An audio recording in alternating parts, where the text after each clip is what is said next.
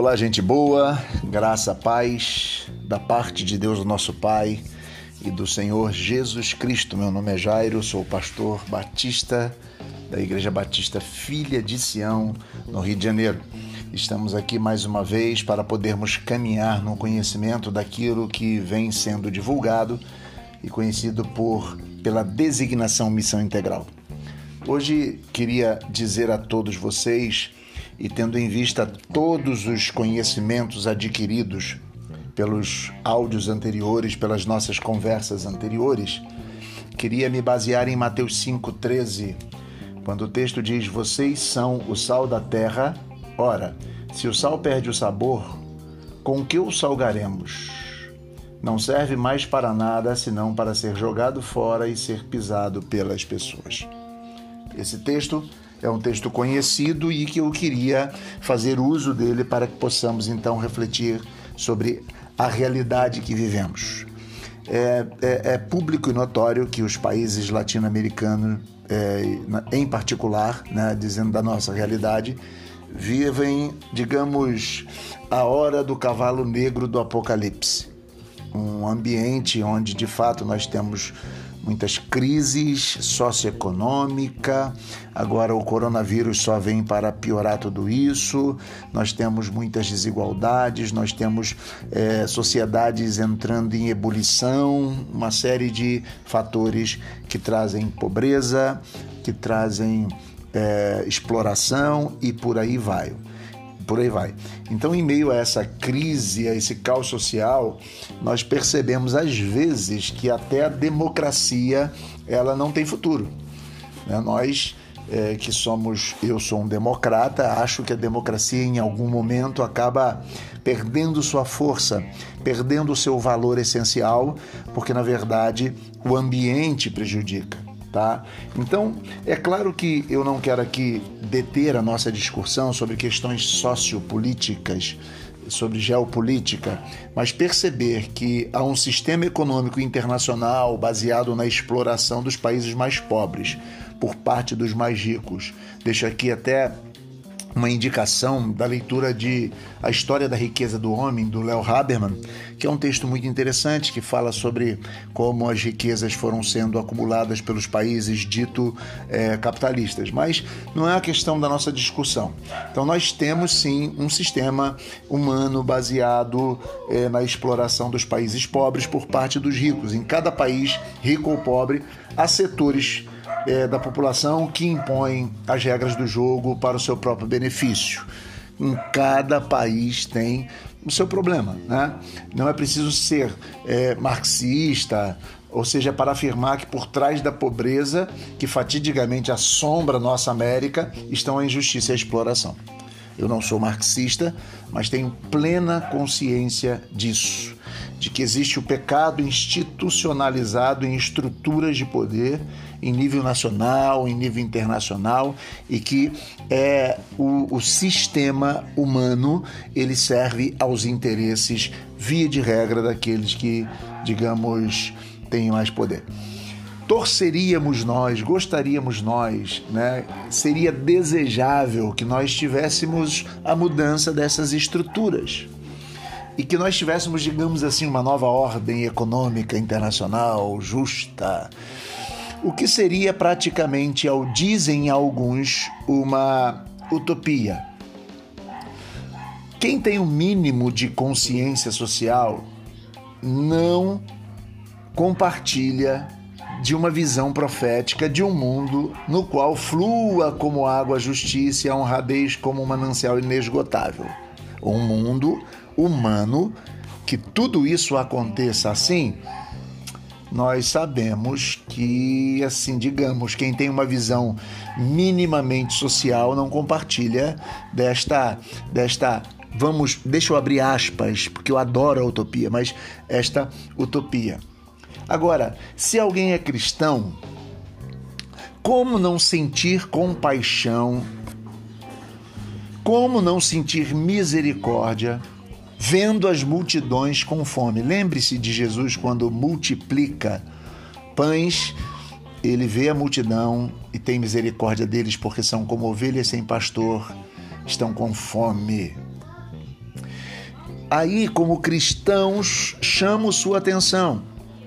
Deus ama a justiça e ninguém que tenha nascido de Deus pode permanecer indiferente diante da exploração e da injustiça, da pobreza, da fome, que afligem os nossos semelhantes.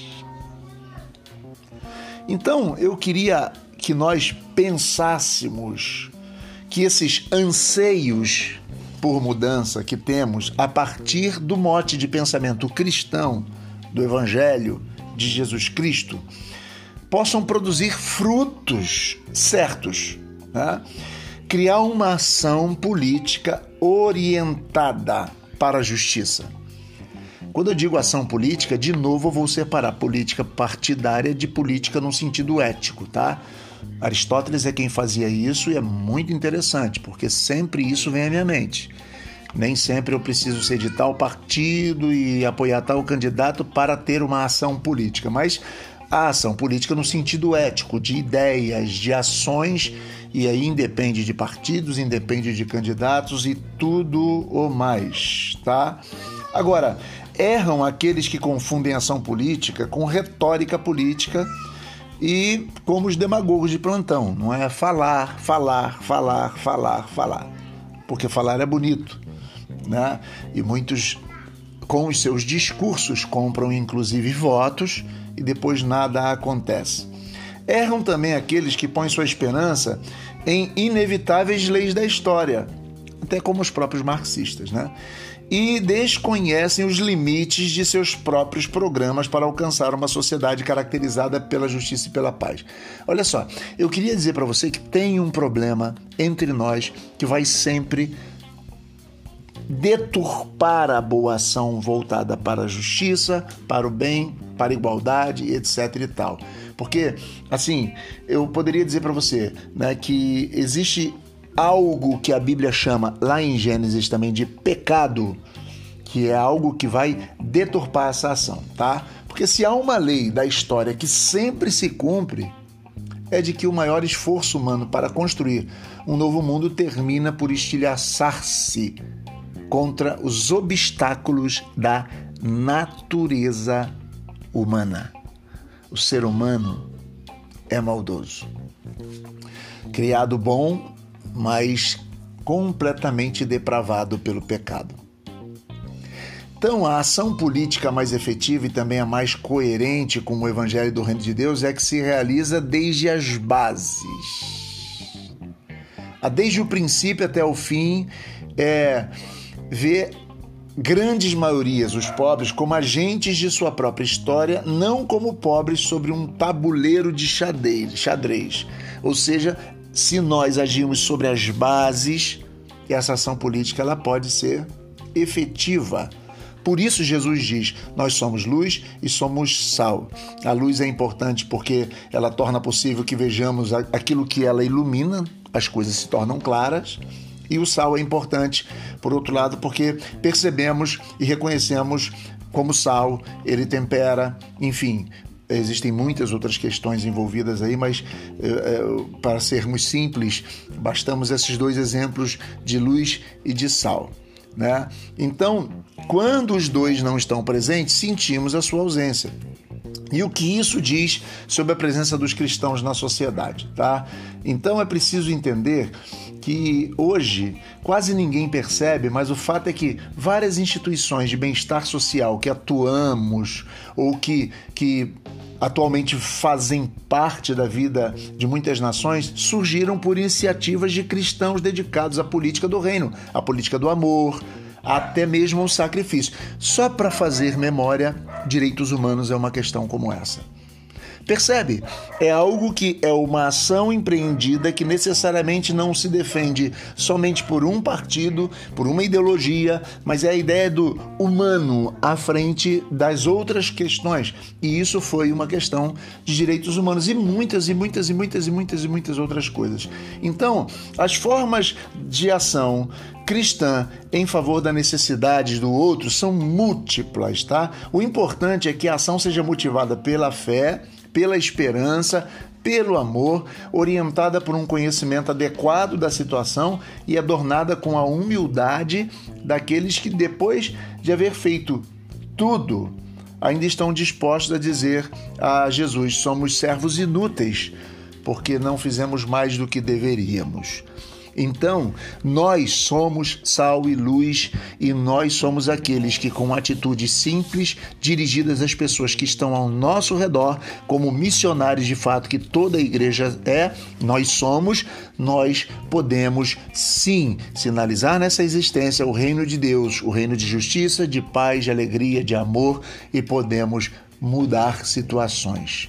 Não precisamos redimir o Estado e nem o sistema, mas precisamos sim que a igreja viva o reino de Deus e que leve o reino de Deus adiante. Tá? Um grande abraço e até a próxima vez.